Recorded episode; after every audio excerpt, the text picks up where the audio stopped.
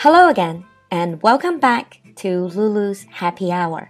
欢迎你又回到露露的小酒馆。In the past two episodes, we were talking about the history of English, and there was a lot of information. So today, let's talk about something else. A few days ago, it was April Fool's Day. So originally, I wanted to do an episode on lies, pranks, scams, and fraud. 本来是愚人节之后想给大家做一期关于谎言、骗局、恶作剧之类这样内容的节目。But when I started to write things down, I just realized that there is simply too much to be put into one episode. So today, let's just focus on the eternal topic truth or lie. Scientists have proven we pretty much started to tell lies as soon as we learned how to speak. And if anyone can say, I have never told a lie in my life, well, chances are that would be the biggest lie you have ever told. So it's a topic that has something to do with all of us. 今天小酒馆里，我们就来谈谈真相和谎言。So on with the show. First, let's take a look at truth. Talking about truth, if you're a student, whether you're in middle school or in university, when you're with friends, a group of friends, you probably have played a game called Truth or Dare. The game is very simple. If it's your turn, then you can choose to tell a truth or other people can dare you to do something. For example, do something crazy. 真心话大冒险叫做 truth or dare. Some people they would rather be dared to do crazy things than to tell an honest truth.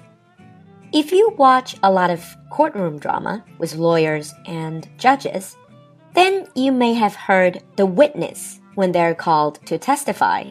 证人要在法庭作证的时候需要宣誓 and they would say, I swear to tell the truth, the whole truth, and nothing but the truth.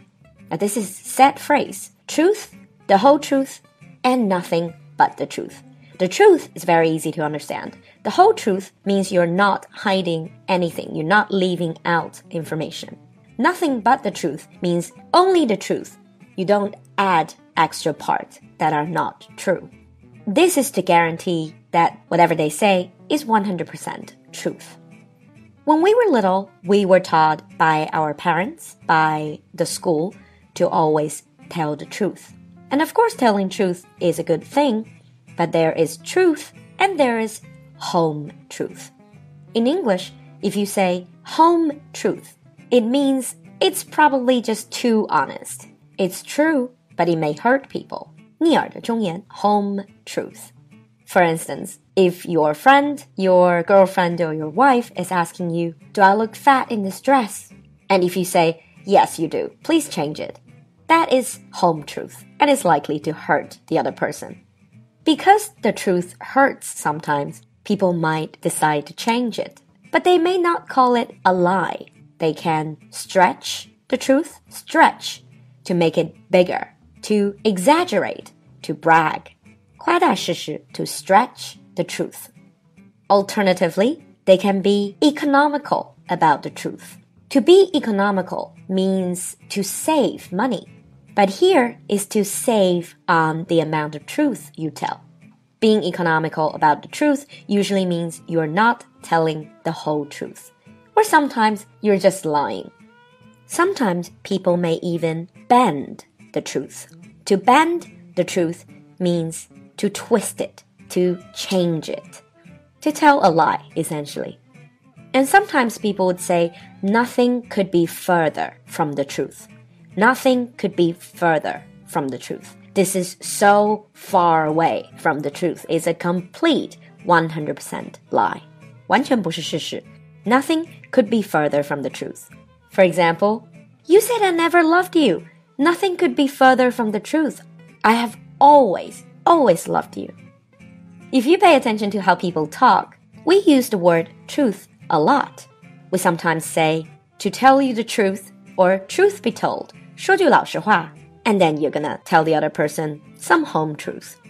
I'm always a bit cautious when people say to be honest or to tell you the truth because I always feel like something bad is coming up.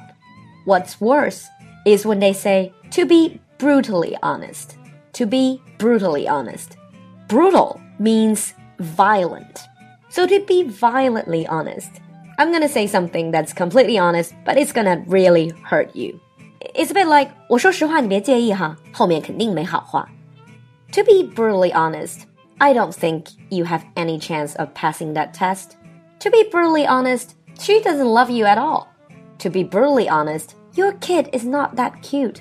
You see, they might be truth, but they are hurtful. Moving on from truth to lie. A few years ago, there was a hit TV show called Lie to Me, 别对我撒谎. So it's about studying people's facial expressions or micro facial expressions to tell if other people are lying. Science has given us something called a lie detector, 测谎仪. It can help us tell whether other people are lying.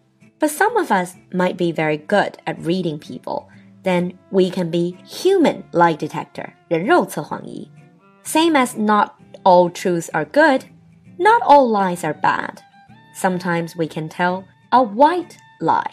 A white lie is usually a lie that is not meant to hurt people, but meant to make people feel better. Same example. Do I look fat in this dress? No, dear. 无伤大雅的善意谎言, a white lie.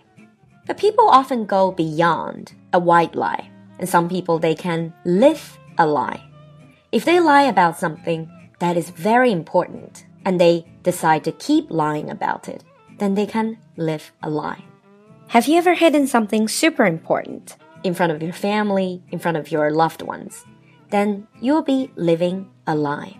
People who lie are often called a liar, a liar, 骗子. We say, you big liar, when we catch our friends telling a lie.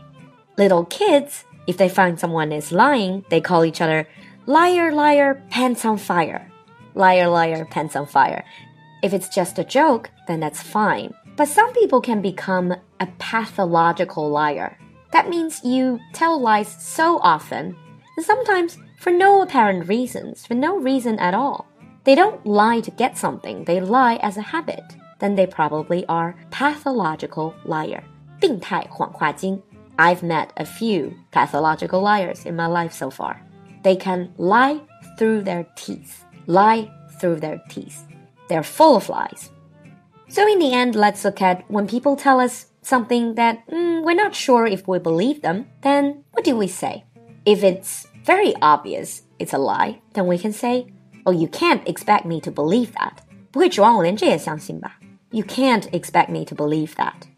Or we can say, Well, I will believe it when I see it. If someone told me they can eat 20 hamburgers within 10 minutes, then I would say, I will believe it when I see it. 眼见才为实. But some of us tend to be more trusting. We tend to trust people or try to trust them. Then I can say, I will give him or her the benefit of the doubt. The benefit of the doubt. This is also used in legal context. 不知道大家原来有没有看过港台剧里面法庭的剧里经常有疑点利益归于被告。Benefit of the doubt is 疑点利益. it means when in doubt, we try to trust them and we try to think of good things rather than bad things. I will give him the benefit of the doubt and try to believe him. The interesting thing is, many of us are very confident about our ability to spot a lie. We think we know when people are lying. But the thing is, sometimes truth is stranger than fiction. Truth is stranger than fiction. This is by Mark Twain. 马克吐温说过一句话，叫 "Truth is stranger than fiction." 真相往往比虚构的小说更加离奇。It happened, but it just sounds so unbelievable. The whole saying is truth is stranger than fiction, but it is because fiction is obliged to stick to the possibilities, truth isn't. 真相往往比小说要离奇，因为小说需要考虑到保持合理性，而真相则不用。To end today's show, since you're in 小酒馆, I would like to quote a famous Latin saying about truth and wine. This is in vino veritas. In wine, truth. 酒里有真理，酒后吐真言。In vino veritas. So cheers to truth. 为了真相，走一个。 And again, a special thanks to our new sponsors. 最后还是要感谢一下最新的赞助和打赏，他们是向日葵、宽面、挪威的森林、Kevin L、荣四方、GBX、艾玛罗、Kelly、极尽关心、Dave 陈、宁仔、赵佩鹏、乐水乐山水、齐修 and Crystal. Thank you so much for your support. Remember, if you like our show, you can also support us by leaving more comments and liking us and sharing the program with your friends. 如果想要支持小酒馆的节目，最好的方式就是留言、点赞和分享哦。另外，再跟大家汇报一下，露露小酒馆的交流群第二个 open bar 已经满员了，那么现在第三个也开起来了。如果大家想要加入微信交流群的话，请联系小助手的微信 l u l u x j g，在群里等你哦。I'll see you next time. Bye.